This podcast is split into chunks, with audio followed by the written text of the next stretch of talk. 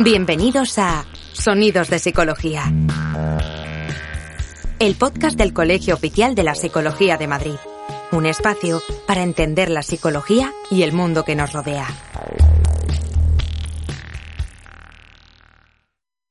Muy buenos días, bienvenidos un día más. Estamos aquí en Sonidos de Psicología, un podcast del Colegio Oficial de la Psicología de Madrid. Y hoy tenemos el gusto de saludar a, otros dos eh, invitados, ¿no? De un grupo bastante especial del colegio, ¿verdad, Julio? Hola Álvaro, hola a todo el mundo. Eh, sí, estamos con Ana Isabel Álvarez y con José María Martínez, eh, ambos coordinadores del Grupo de Trabajo en Intervención Psicológica en Desapariciones aquí, en el Colegio Oficial de la Psicología de Madrid. Eh, muchas gracias a ambos por venir. Hola, buenos días, muchas gracias. Buenos días, muchas gracias.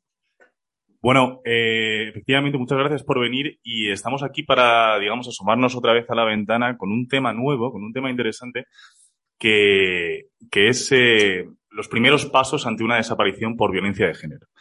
Eh, digamos que hemos hecho una especie de, este grupo ha hecho una especie de, recurso, ¿no? Muy visual, una especie de infografía, ¿no? Podríamos decir.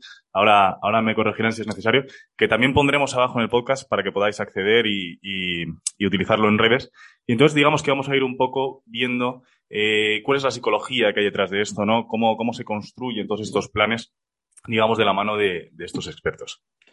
Eh, quizá la primera pregunta es eh, la más obvia, pero eh, ¿cómo, ¿cómo, llegasteis a crear esta guía, ¿no? A la necesidad de que, de que esta guía se publicase y estuviese accesible y por, qué, y por qué era necesario quizá una específica, una desaparición por violencia de género, porque también sabemos que hay otra publicada que también incluiremos sobre desapariciones en general.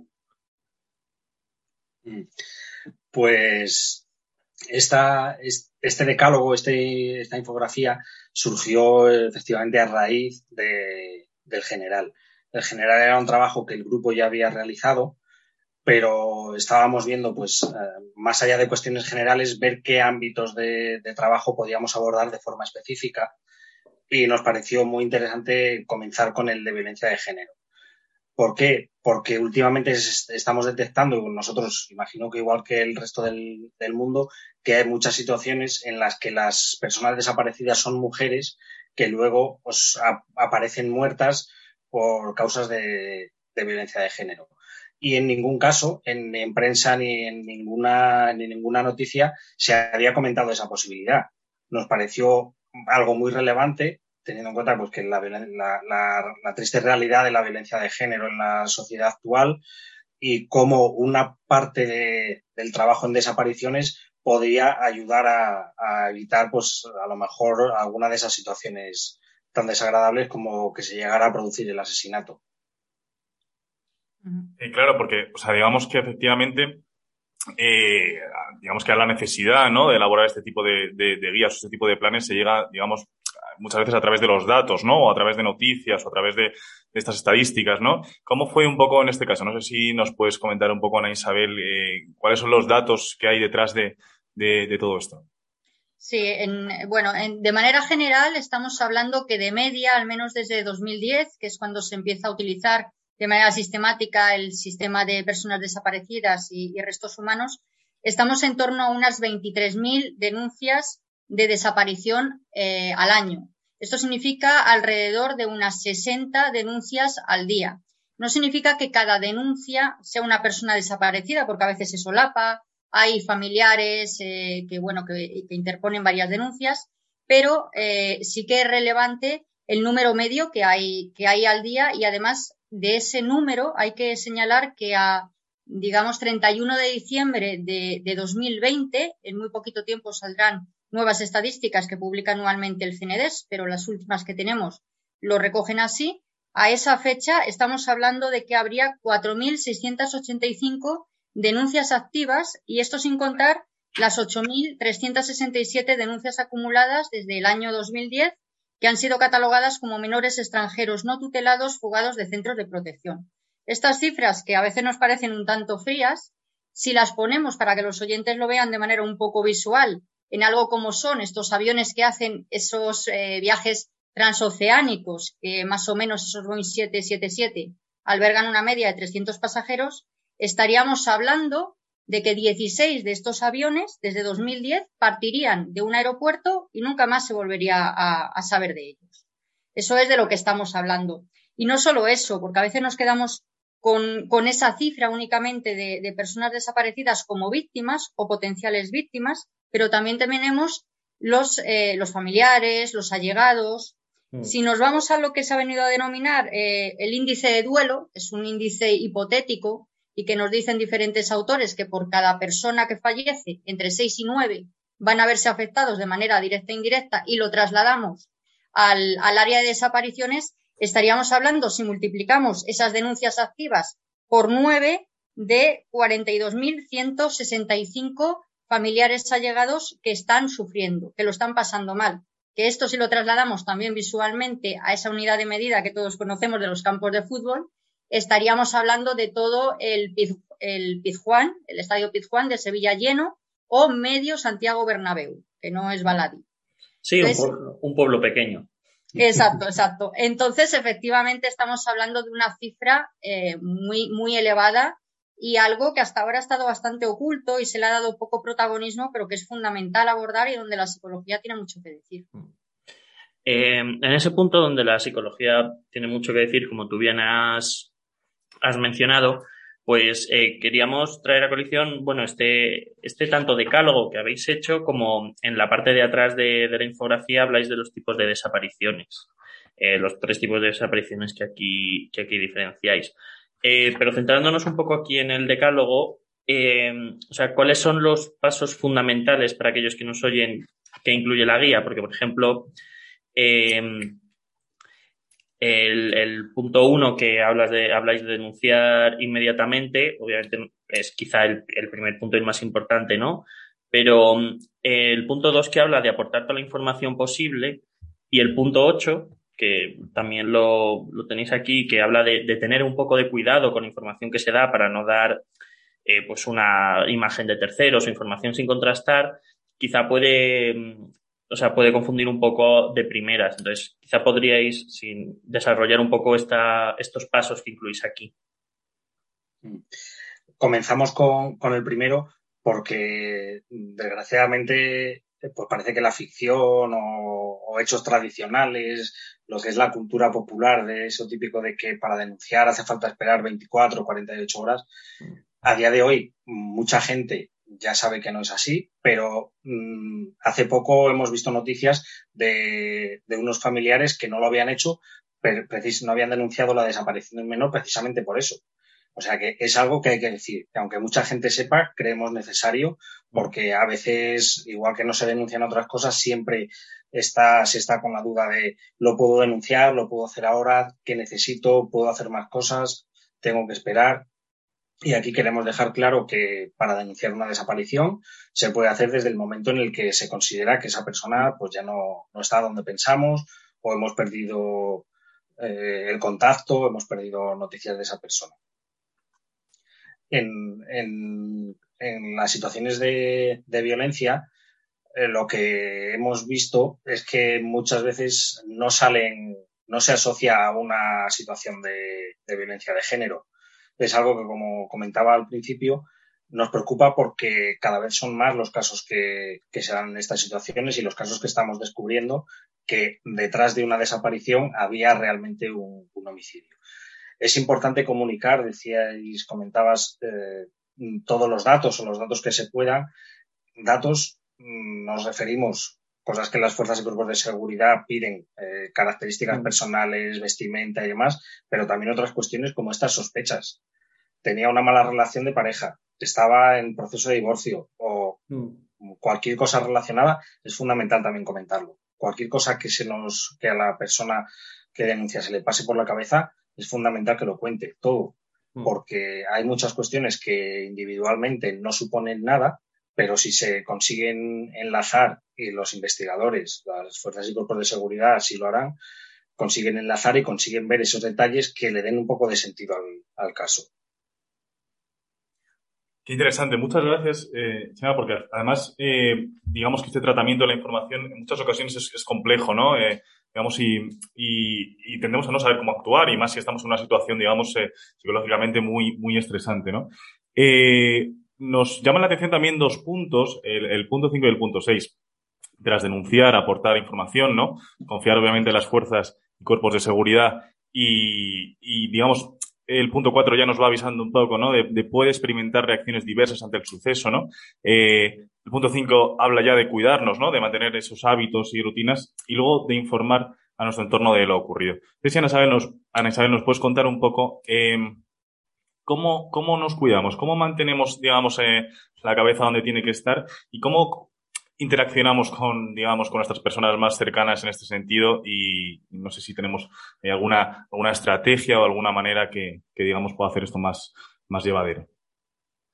Claro, bueno, decir que eh, una desaparición conlleva varias fases y se prolonga en el tiempo. En cada una de estas fases nos vamos a encontrar normalmente diferentes reacciones.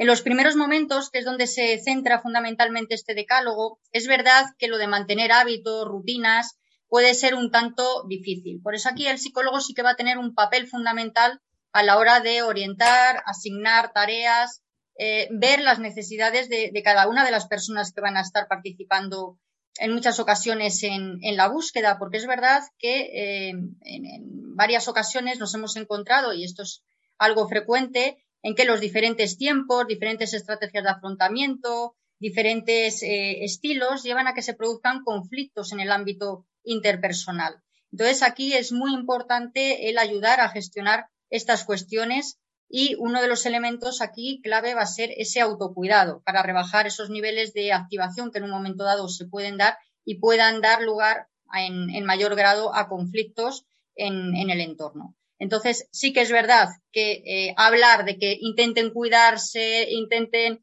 mantener unos hábitos, unas costumbres, es complicado, pero aquí el papel del psicólogo es, mediante sus acciones, orientarle a tareas que permitan, que regulen esos tiempos de descanso, de, el descanso no solo dormir, sino de desconectar, de contactar con, con el entorno, efectivamente, de comer, que lo vean también como una manera de Em, lealtad hacia, hacia su ser querido por cuanto si lo encuentran, que bueno, esa es la esperanza que en un primer momento, desde luego, todos albergamos, pues puedan estar preparados físicamente y psicológicamente para volverlo a acoger. Porque ellos a veces lo ven como si fuera una traición, eso de descansar, de desconectar en un momento dado. Entonces, aquí el papel del psicólogo va a ser muy importante, orientándoles también eh, tanto a tareas, digamos, de búsqueda de manera directa o vinculadas directamente con la búsqueda, pegado de carteles, participación en batidas, como de manera indirecta, que puede ser a lo mejor cuidar a personas que tengan, bueno, pues dependientes bajo su cuidado, que en ese momento, pues necesitan esa atención especial. Y en relación a informar a su entorno de lo ocurrido, sobre todo en aquellas desapariciones que tienen un componente mediático importante, es fundamental que la información llegue a través de las personas de confianza. Sobre todo esto, por ejemplo, en personas especialmente vulnerables como menores, el saber qué se va a transmitir, cómo se va a transmitir y que sea una figura de referencia la que lo transmita es fundamental. Y ante todo, no mentir, porque si te miente en quien confías, ¿qué vas a esperar del resto? Mm. Entonces, por eso hacemos esas recomendaciones. Pues muchas gracias. Eh, porque, joder, la verdad es que la explicación es súper clara y, muy interesante. Has hablado mucho de, pues esto, de lo que podemos ayudar los psicólogos, y de hecho en el, en el punto 9 de la infografía, del decálogo este que habéis presentado, eh, desaparición por violencia de género, habláis de pedir ayuda si así se considera, ¿no? Eh, si, si, ve, si las personas eh, afectadas, esas nueve por cada desaparición que tú has hablado antes, Ana Isabel, Em, ven que pueden necesitar ayuda, que la pidan. Entiendo que eso no son solo psicólogos, sino también existen grupos de ayuda y asociaciones, pero centrándonos un poco en los psicólogos, em, hablas de recurrir a profesionales especializados. No sé si, como consejo, además de ser psicólogo clínico, psicólogo sanitario, eh, existe una formación específica que haga algunos profesionales más eh, idóneos para trabajar con este tipo de personas. Eh, desde luego imagino que formación en, género y en violencia de género es importante. Sí, no, no, nos parece fundamental. María, perdón. Ah, perdón, perdón. yo, yo, creo que contesta, contesta tú mejor, Ana. Bueno, nosotros creemos, y así es como lo demandan las diferentes asociaciones desde hace mucho, mucho tiempo, que eh, la atención debe ser una atención integral. Y eso incluye la atención psicológica. Y además no una atención psicológica cualquiera, sino una atención de calidad, dado por profesionales debidamente formados y entrenados. Problema, hoy en día eso no, digamos que no existe o al menos no existe con la calidad que debería existir. Nosotros, de hecho, estamos trabajando en, ello. Es una cuestión que, creemos que debe ser eh, abordada y, nosotros sí que creemos en la necesidad de que ese abordaje sea un abordaje de calidad desde el punto de vista de la psicología. Sema, que sabe más del abordaje en materia de violencia de género, os podrá ampliar un poquito más esto. Sí, en, en el tema concreto de, la violencia de género, desde luego es necesario tener formación. No digo ser especialista en todo, porque no vamos a poder ser especialistas, pero sí tener unos conocimientos eh, mínimos, unos conocimientos necesarios para poder entender qué es una situación de violencia de género, cómo puede afectar, cómo le puede afectar a la víctima, la, la propia persona desaparecida, pero también al entorno. Toda esa culpabilidad que puede surgir, y todas esas dudas, miedos, vergüenza de que eso se llegue a conocer y demás, hay que, hay que entenderlo y los profesionales tenemos que estar eh, preparados para eso. Eh, en, ese, en esa preparación, decía Ana, eh, tiene que ser integral, completamente de acuerdo. no va a ser solo una intervención clínica ni una, una, una terapia psicológica pura y dura a nivel lo que la sociedad puede entender se va a intervenir desde el punto de vista social, se va a intervenir desde el punto de vista, mm, no sé, de, duelo, de, relaciones con los demás. Es como una pérdida demasiado grande, un, vacío demasiado grande como para intervenir desde una sola posición.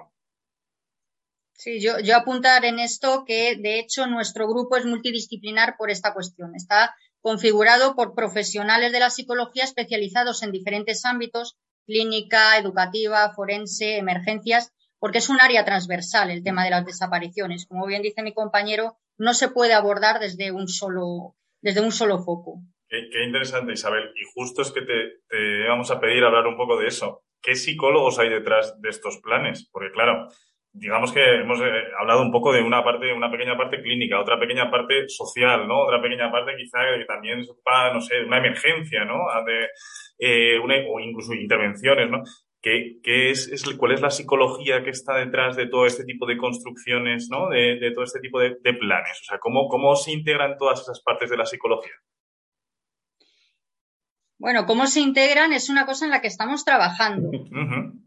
efectivamente, al ser algo que creemos que debe ser abordado de manera transversal, porque dada la complejidad de la situación no se puede dar una solución simple, eh, está en esa transversalidad el, secreto, digamos. Y además es que nosotros no solo tenemos en cuenta esas diferentes disciplinas, sino que vemos fundamental trabajar tanto en la prevención como en la intervención, como en la posvención desde todos esos ámbitos. Y la intervención no se reduce a lo que solemos ver en la televisión, a lo mejor de simplemente en el momento concreto eh, que se realiza una batida y que a lo mejor ahí puede tener un papel fundamental el psicólogo. El psicólogo en el momento de la intervención tiene también un papel fundamental no solo con familiares y allegados, sino también como con profesionales de la intervención, pero además tiene un papel fundamental de carácter estratégico, asesorando a otros eh, organismos, entidades, relacionándonos con medios de comunicación, evaluando necesidades, coordinando equipos. Entonces, toda esa transversalidad, digamos que la enfocamos a esos diferentes niveles, que es un antes, un durante y un después. No sé si os he, conseguido trasladar la idea. Mucho. Eh, bueno, tampoco queremos hacer este programa muy largo, que sabemos que es un tema muy extenso y del que se podría hablar muchísimo, pero también creemos que la gente puede encontrar esta infografía y que como una primera aproximación eh, está bastante bien. Eh, antes de ir acabando, lo primero era si hoy nos tuviésemos que llevar solo una idea a casa después de escuchar esto, como sociedad o como cada uno de los individuos que la formamos, respecto a este problema, las desapariciones por violencia de género, eh, ¿qué, idea sería? Pues yo creo que, sería la idea principal de que es una cuestión que afecta a toda la sociedad. No es una cuestión que, vemos solo una noticia en la tele y decimos otra más, o qué pena, pobrecita, tal, es algo que nos implica a toda la sociedad porque lo primero porque no sabemos cuándo nos puede tocar de cerca y también por justicia social. Tenemos que intentar mm, unir estas dos grandes problemáticas que, claro, al unirse de alguna forma se hacen un poco más complejas, pero también nos las hacen más, más específicas y más abordables. Mm. Como sociedad, eh, pues eso, el ser conscientes, el tenerlo siempre en mente, porque como, como dice la famosa frase, lo que no se ve, no se, lo que no se mira, no se ve, pues tenemos que tenerlo presente que puede ser una de las posibilidades ante un caso así. Como profesionales también, no solo profesionales de la psicología, profesionales que intervengan en, todo este mundo de las desapariciones, el, cuando hay una mujer desaparecida, mm, hay ciertas posibilidades, ciertas probabilidades de que sea por una situación así hay que tenerlo en mente. Pues, eh, pues es muy interesante, nos quedamos con, con, con eso. Eh, también, por supuesto, que no es una cuestión aislada con esa justicia social, ¿no? También con mantener esa conexión física y psicológica, ¿no? En estos, en estos casos, la búsqueda de apoyo psicológico, ¿no? Eh, cuando es necesario y, ojalá podemos ir yendo cada vez más a esa atención de calidad, ¿no? Que es la que, que es la que puede ayudarnos en, digamos, en estas situaciones, ¿no? Eh, antes de irnos, siempre eh, os ofrecemos la posibilidad de que si os habéis dejado o nos hemos dejado algo en el tintero, si creéis que hay algún tema que no hayamos abordado o algo importante que por lo que sea no le hayamos prestado atención, eh, por favor, eh, vuestro sitio y, y contadlo aquí porque vosotros sois aquí los expertos y los que mm, sabéis de esto y los que de los que podemos aprender. Yo para mí creo que ha sido muy completa. Habéis tocado además puntos muy gordos y muy, importantes. Yo creo que se queda una imagen bastante buena de lo que es esto. Bueno, queremos dar las gracias mm. porque es un trabajo magnífico, creemos, ¿no? Que también muy necesario y desde el punto de vista eh, de la psicología, pues oye, o sea, quiero decir. Y que reivindica nuestra profesión no solo a lo, lo, lo mainstream, un poco lo que entiende la sociedad por el trabajo de un psicólogo, sino todos los puntos donde eh, podemos y debemos ayudar y pues eso, que muchas gracias por este trabajo porque la verdad es que nos ha encantado. Lo único, si podemos añadir que todos los profesionales de la psicología que estén interesados en avanzar en, este campo, nuestro grupo está abierto a seguir trabajando en ello. No es un trabajo fácil, eh, es una carrera de fondo, pero como se suele decir, si quieres llegar rápido, ve solo, si quieres llegar lejos, ve acompañado. Y aquí queremos llegar muy lejos porque las personas que viven una situación tan eh, desesperada como es la desaparición de, de, una persona querida, un ser querido, merece que estemos ahí. La mm. psicología aquí tiene mucho que decir y tenemos una responsabilidad importante. Así que todos aquellos interesados, aquí estamos. Eso es Ana Isabel Álvarez y José María Martínez del Grupo de Trabajo en Intervención Psicológica en Desapariciones. Muchas gracias a los dos. Muchas gracias. Hasta luego. Esperamos que hayas disfrutado de nuestro podcast. Puedes acceder a todos los contenidos a través de iBox, Spotify, Apple Podcast, Google Podcast, canal YouTube y en la web del Colegio Oficial de la Psicología de Madrid. Te esperamos en el próximo episodio de Sonidos de Psicología.